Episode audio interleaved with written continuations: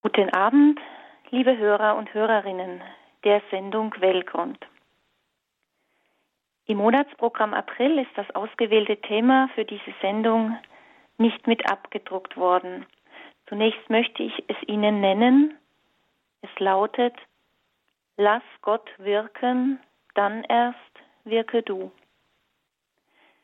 Die geistlichen Gedanken, die Sie dazu nun hören werden, stammen hauptsächlich von einem französischen Karmeliten, dem seligen Pater Maria Eugen vom Kinde Jesu, einem wahrhaft erfahrenen geistlichen Begleiter und Führer und Autor des theologisch-geistlichen Werkes Ich will Gott schauen, das schon in sehr vielen Sprachen übersetzt ist und das von Papst Franziskus sehr wertgeschätzt wird, denn er hat es an Weihnachten seinen Kardinälen als Geschenk überreicht. Lass Gott wirken, dann erst wirke du. Das ist in gewisser Weise auch ein Thema, das sich wie ein roter Faden durch dieses große Werk von Pater Maria Eugen zieht. Wenn man die Lebensreife erlangt, sozusagen mitten im Leben steht, in der Mitte des Lebens, kann es häufig zu Krisenmomenten kommen. Diese können ausgelöst sein durch unterschiedliche Faktoren wie Nachlassen der körperlichen, geistigen Kräfte, Krankheiten, Enttäuschungen, Versagen und vieles mehr. Auch im religiösen Leben gibt es das. Der Christ, der sich schon viele Jahre darum bemüht, sein geistliches Leben zu ordnen, sei es durch regelmäßiges Gebet, Andachten, Rosenkranz, häufiges Mitfeiern des Gottesdienstes, tägliches Bibellesen und ähnliches, merkt, dass das, was ihm bisher Halt im religiösen Leben gegeben hat, zu bröckeln beginnt. Ein Gefühl, dass einem die praktizierten religiösen Übungen nicht mehr voranbringen zu scheinen. Man keinen rechten Gefallen mehr daran findet, der Eifer erlahmt, eine gewisse Unzufriedenheit und innere Trockenheit sich breit macht. Ja, kurzum, es bahnt sich eine Krise an. Häufig zwischen dem 40. und 50. Lebensjahr. Eben dann, wo bisher Gekanntes, Bekanntes, Erprobtes in Frage gestellt. Fragen an die eigene Existenz nach dem Sinn des Lebens werden lauter. Und in dieser Phase, dieser Krisenphase, kann die Aufforderung, lass Gott wirken, dann erst wirke du, zu einer echten Herausforderung werden mag dieser Satz am Anfang des geistlichen Lebens noch einladend, einfach und sogar einleuchtend klingen, so scheint es nun gar nicht mehr so einfach für den reiferen Christen zu sein, Gott wirklich wirken zu lassen, in sich wirken zu lassen. Dabei sollte man immer vor Augen haben, dass der Mensch im Laufe seines Lebens unterschiedliche Lebensphasen durchmacht, in denen das Wirken Gottes und das eigene Wirken, das eigene Tun neu austariert werden müssen. In seinem Hauptwerk, das ich vorhin schon genannt habe, Ich will Gott schauen, schreibt der selige Pater Maria Eugen, dass das Wirken Gottes in uns von zwei vorantreibenden Kräften gesteuert wird. Die eine Kraft ist die Liebe Gottes zum Menschen und die andere die Liebe des Menschen zu Gott. Diese beiden Kräfte werden im Lauf des Lebens, des geistlichen Lebens immer stärker und streben nach harmonischer Übereinstimmung. Zu Beginn in der ersten Phase des geistlichen Lebens ist diese Übereinstimmung noch nicht gegeben. Diese Phase kann über viele Jahre hinweg dauern. Da überlässt Gott vielmehr dem Menschen die Lenkung und Initiative in seinem geistlichen Leben. Pater Maria Eugen spricht in dieser Phase davon, dass Gott seinen allgemeinen Gnadenbeistand schenkt, also so eine Art helfende Gnade, unterstützende Gnade. An einem Beispiel wird es vielleicht etwas deutlicher eines noch unerfahrenen Christen. Im Gebet zum Beispiel wird ein Anfänger, einer, der sein geistliches Leben beginnt, zunächst sein Bemühen darauf richten, Gott in der Stille zu suchen. Er ist darum besorgt, sich zu konzentrieren, zu sammeln, Zerstreuungen auszuweichen. Er ist aber auch bemüht, gegen seine äußeren Fehler anzukämpfen. Und, und das ist wunderbar, engagiert sich aktiv in der Kirche, ergreift Eigeninitiativen, wird apostolisch tätig.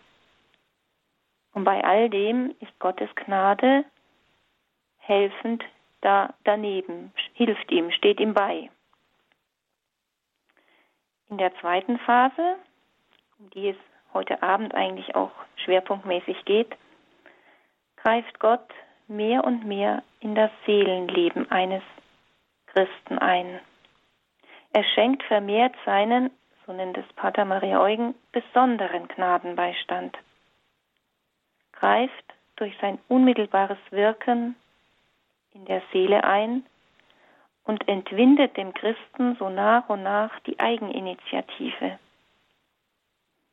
So wird auch das Bemühen und die Anstrengung, man kann es auch die Askese nennen, immer innerlicher und energischer zugleich. Denn jetzt heißt es, die Hauptsünden auszurotten, die auf geistiger Ebene auftauchen.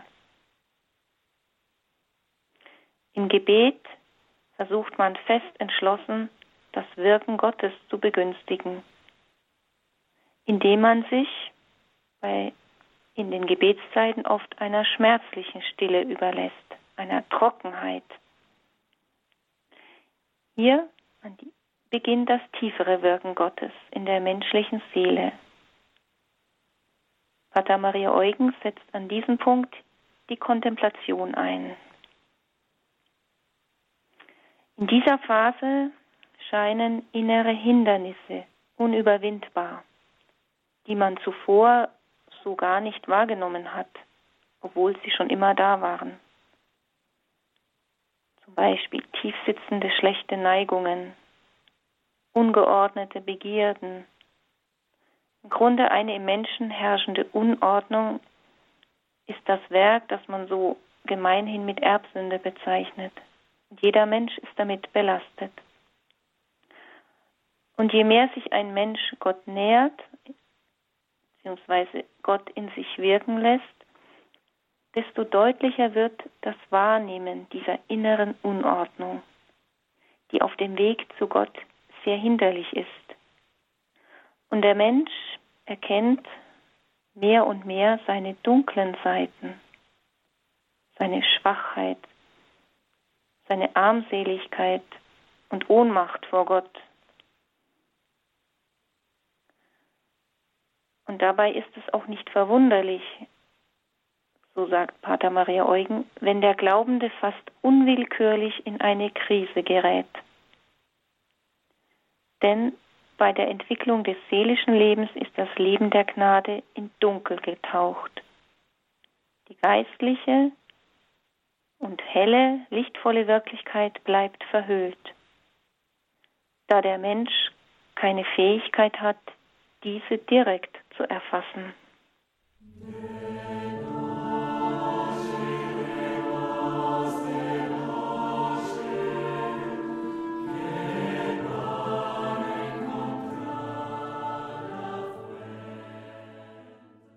In dem gehörten Teselit in dunkler Nacht ja, ist von dieser Nacht auch die Rede. Die Nacht ist ein Thema, das in, besonders in der Karmelliteratur einen hohen Stellenwert hat. Karmelheiligen und Kirchenlehrer wie Johannes vom Kreuz, die die heilige Teresa von Avila sprechen von der sogenannten Nacht des Geistes. Da handelt es sich um eine unumgängliche, tiefere Krise im geistlichen Leben, die das Vorankommen auf dem Weg zu Gott fördert. Was kann da weiterhelfen? Im konkreten Fall ist es sicher ratsam, einen erfahrenen geistlichen Begleiter aufzusuchen. Aber jetzt für hier ist es vielleicht gut zu wissen, dass man seinen Blick auf das Ziel des Wirken Gottes richten sollte. Das Ziel, wo geht's hin? Pater Maria Eugen sagt, im Vergleich zum biologischen Leben, während das im Mutterleib empfangene biologische Leben sich allmählich verselbstständigt, bis das Kind von der Mutter getrennt sein eigenes unabhängiges Leben führen kann, verläuft die Entwicklung des geistlichen Lebens genau umgekehrt. Ein Mensch wird mehr und mehr in die Einheit mit Gott hineinwachsen, mehr hineingebunden. Das heißt, das Tun, Wirken des Menschen verschmilzt mehr und mehr mit Gottes Tun und Wirken. Gott selbst ist das Ziel. Ihn erreichen, zu ihm zu gelangen, bedeutet die harmonische Einheit zwischen Gottes Wirken und dem menschlichen Wirken. Und dieses Ziel vor Augen lässt besser verstehen, warum die Nacht, die dunkle Nacht, die Krise eine Chance in sich birgt, sich mehr und mehr Gott zu überlassen, ihm mehr und mehr Raum zu geben, damit unser menschliches Wirken und Gottes Wirken eins werden. Lass Gott wirken dann erst wirke du. In diesem Zusammenhang führt Pater Maria Eugen eine Stelle aus dem Evangelium an, die das in meinen Augen sehr schön erläutert. Hören wir aus dem Johannesevangelium. Es war ein Pharisäer namens Nikodemus, ein führender Mann unter den Juden. Der suchte Jesus bei Nacht auf und sagte zu ihm, Rabbi, wir wissen, du bist ein Lehrer, der von Gott gekommen ist, denn niemand kann Zeichen tun, die du tust, wenn nicht Gott mit ihm ist. Jesus antwortete ihm, Amen, Amen, ich sage dir, wenn jemand nicht von neuem geboren wird, kann er das Reich Gottes nicht sehen. Nikodemus entgegnete ihm, wie kann ein Mensch, der schon alt ist, geboren werden? Er kann doch nicht in den Schoß seiner Mutter zurückkehren und ein zweites Mal geboren werden. Jesus antwortete ihm, wenn jemand nicht aus Wasser und Geist geboren wird, kann er nicht in das Reich Gottes kommen. Was aus dem Fleisch geboren ist, das ist Fleisch. Was aber aus dem Geist geboren ist, das ist Geist. Wundere dich nicht, dass ich dir sagte, ihr müsst von neuem geboren werden. Der Wind weht, wo er will, du hörst sein Brausen weißt aber nicht, woher er kommt und wohin er geht. So ist es mit jedem, der aus dem Geist geboren ist. Soweit die Worte Jesu.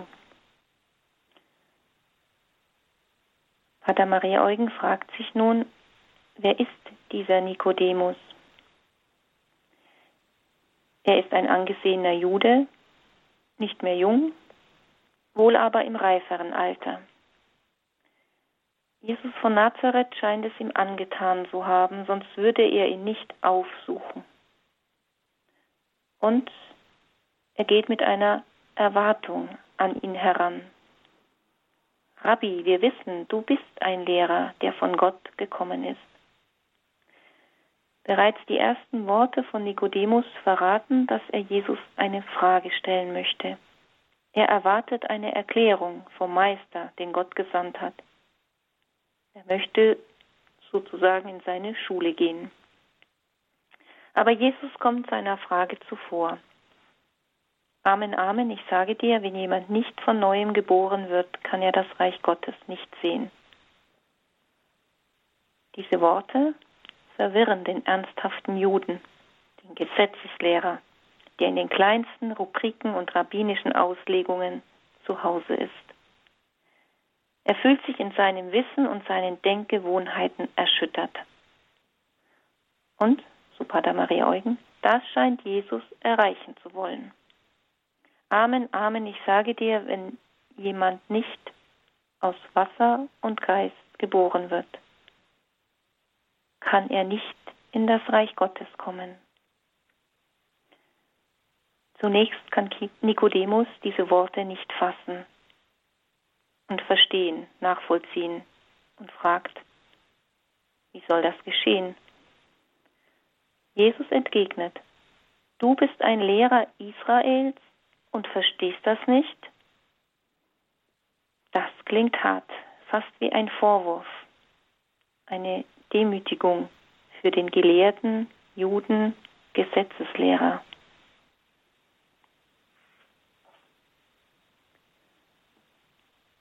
Gerade dieser Vorwurf, gerade diese Demütigung, die Nikodemus erfahren muss durch die Antwort Jesu, scheint aber eine Bedeutung zu haben für sein geistliches Vorankommen. Scheint die Voraussetzung dafür zu sein, dass sich das Herz für den Geist Gottes öffnet. Man kann also davon ausgehen, dass das nächtliche Gespräch zwischen Jesus und Nikodemus Frucht bringt. Denn später erfährt man nach diesem Gespräch, nach dem Tod auch Jesu, da tritt Nikodemus aus seiner Verborgenheit heraus und er wird den Leichnam bestatten, den Leichnam Jesu. Davon ist Pater Maria Eugen überzeugt, dass Nikodemus das Wort Jesu in sich aufgenommen hat. Angesichts des göttlichen Meisters sieht er seine Armseligkeit und sein armseliges Wissen. Er nimmt das von Jesus gesprochene Wort an, denkt darüber nach in der Stille, in der Nacht und das vielleicht über eine längere Zeit. Und er lässt sich davon ergreifen und lässt sich wirklich innerlich verwandeln. Wenn jemand nicht von neuem geboren wird, dann kann er nicht sich für Gott öffnen. Dann kann er Gott nicht wirklich begegnen und nicht wirklich innerlich verwandelt werden. Bei Nikodemus ist es der Fall, dass er sich für Gott öffnet, dass er innerlich eine Erfahrung gemacht hat. Die Liebe zu Jesus geht nicht mehr allein über seinen Verstand und Willen oder über den Vorsatz, Gottes Gebote zu erfüllen, möglichst genau zu erfüllen, sondern sie geht aus von dem von Gott ergriffenen Herzen hervor.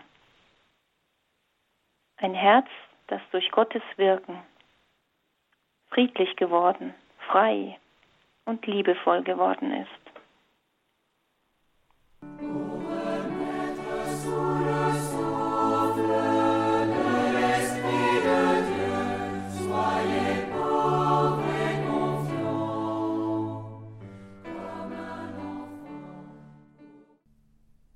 Renaître sous le souffle, das bedeutet auf Deutsch, unter dem Souffle, unter dem Hauch des Geistes wiedergeboren zu werden.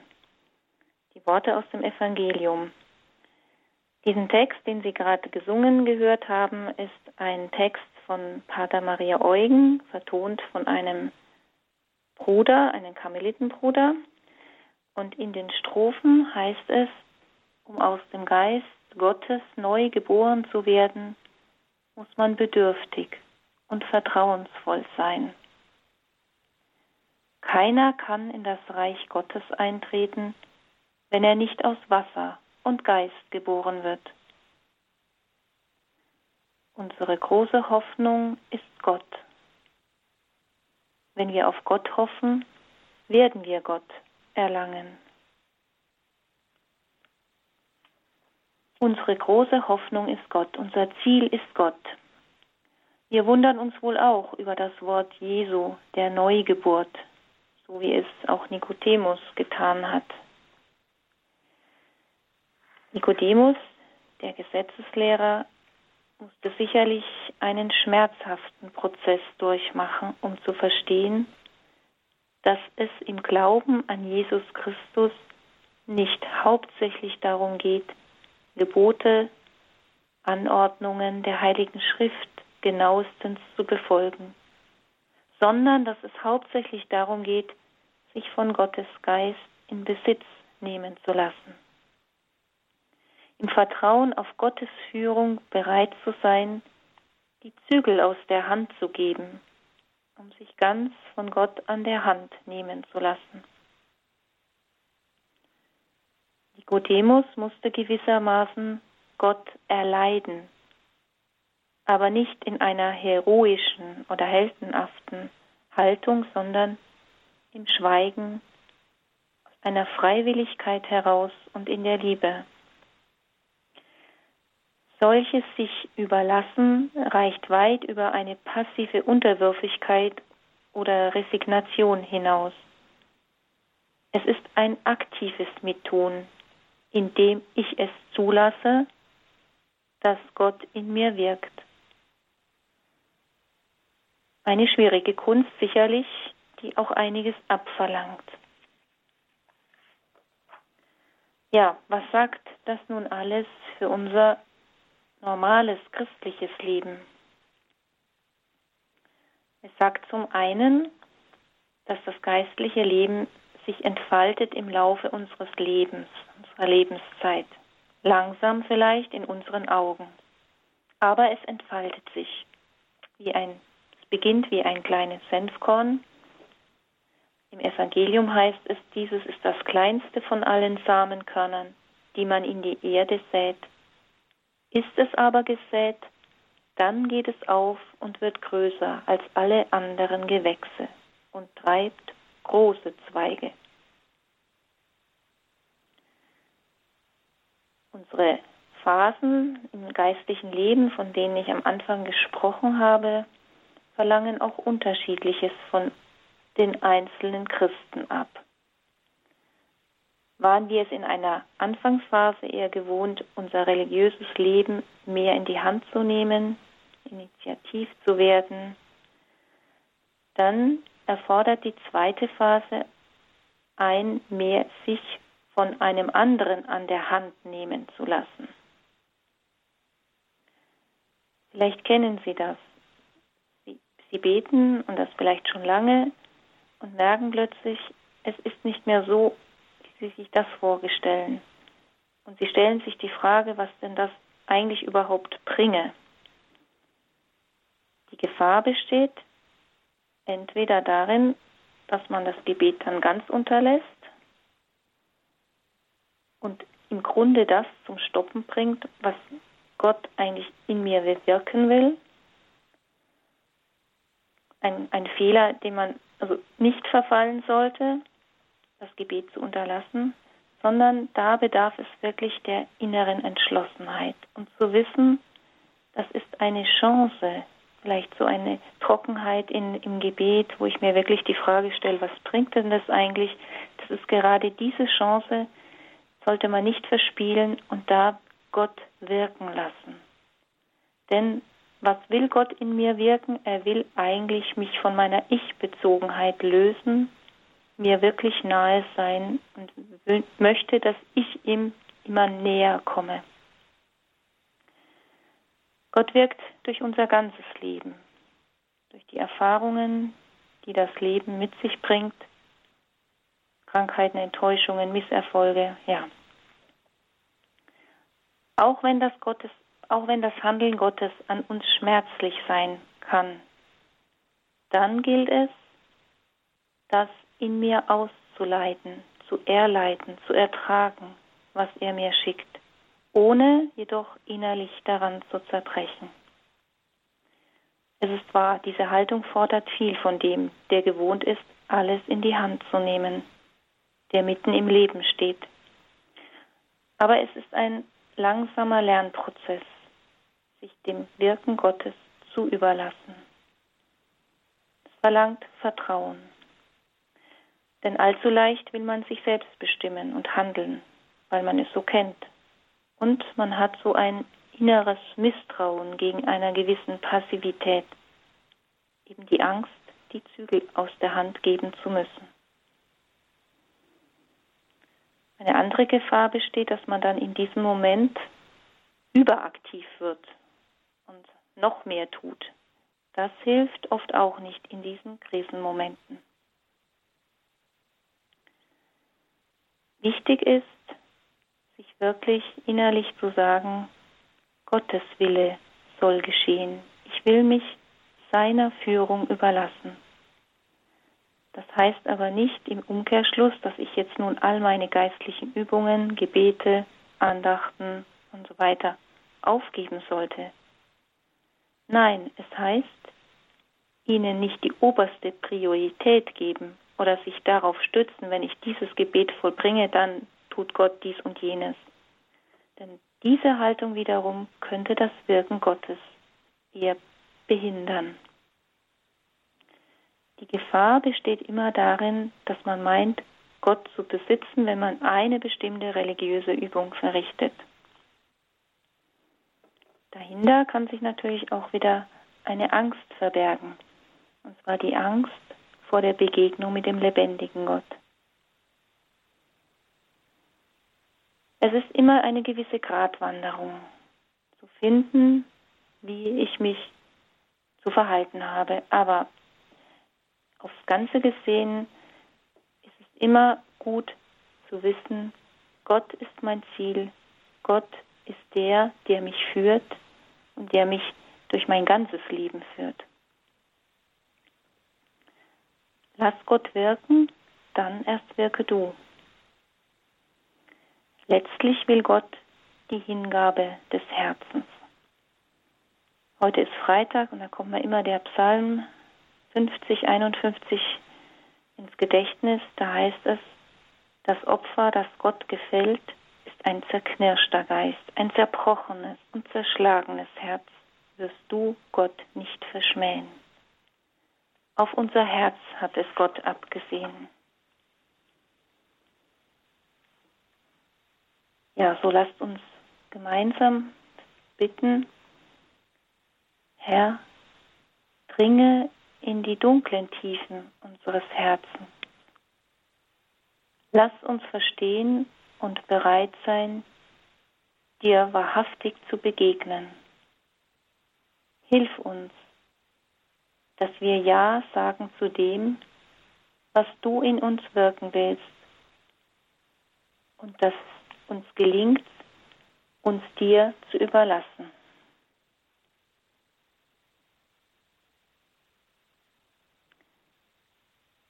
Pater Maria Eugen wiederholt öfters in seinem Schriftwerk, Wiedergeboren werden ist nichts anderes als nach und nach ein Kind werden.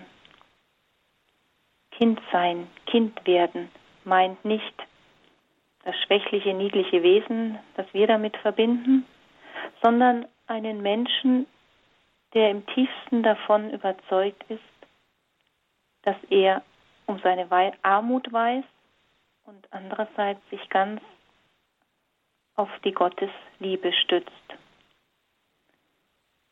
Die sogenannte geistliche Kindschaft ist also nichts anderes, als sich Gott ganz zu überlassen. Pater Maria Eugen hatte eine sehr große Verehrung zur heiligen Therese vom Kinde Jesu, Therese von Lisieux.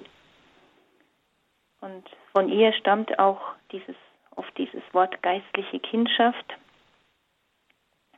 Sie hatte eine, sie war ein junges Mädchen, sie hatte eine kurze Lebensphase, mit 24 schon verstorben, aber hat das, was andere vielleicht erst im höheren Alter durch erleben, schon sehr bald erlebt, eine ganz tiefe Gotteserfahrung und sie war wirklich eine Heilige, die von neuem geboren war.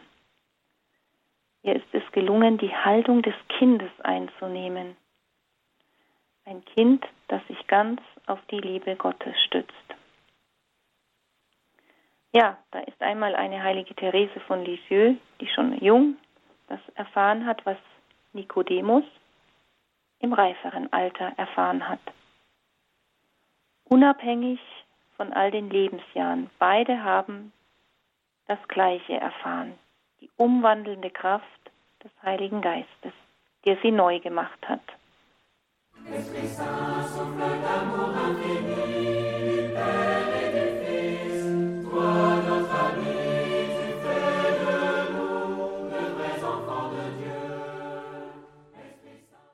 Heiliger Geist, Hauch der ewigen Liebe, das haben wir gerade gehört, Hauch der ewigen Liebe des Vaters und des Sohnes, du unser Freund, du machst aus uns die wahren Kinder Gottes. Heiliger Geist, Hauch der ewigen Liebe des Vaters und des Sohnes, du unser Freund, weihe uns als Zeugen für den lebendigen Gott auch wieder ein Text, der gesungen wurde, ein Text von Pater Maria Eugen.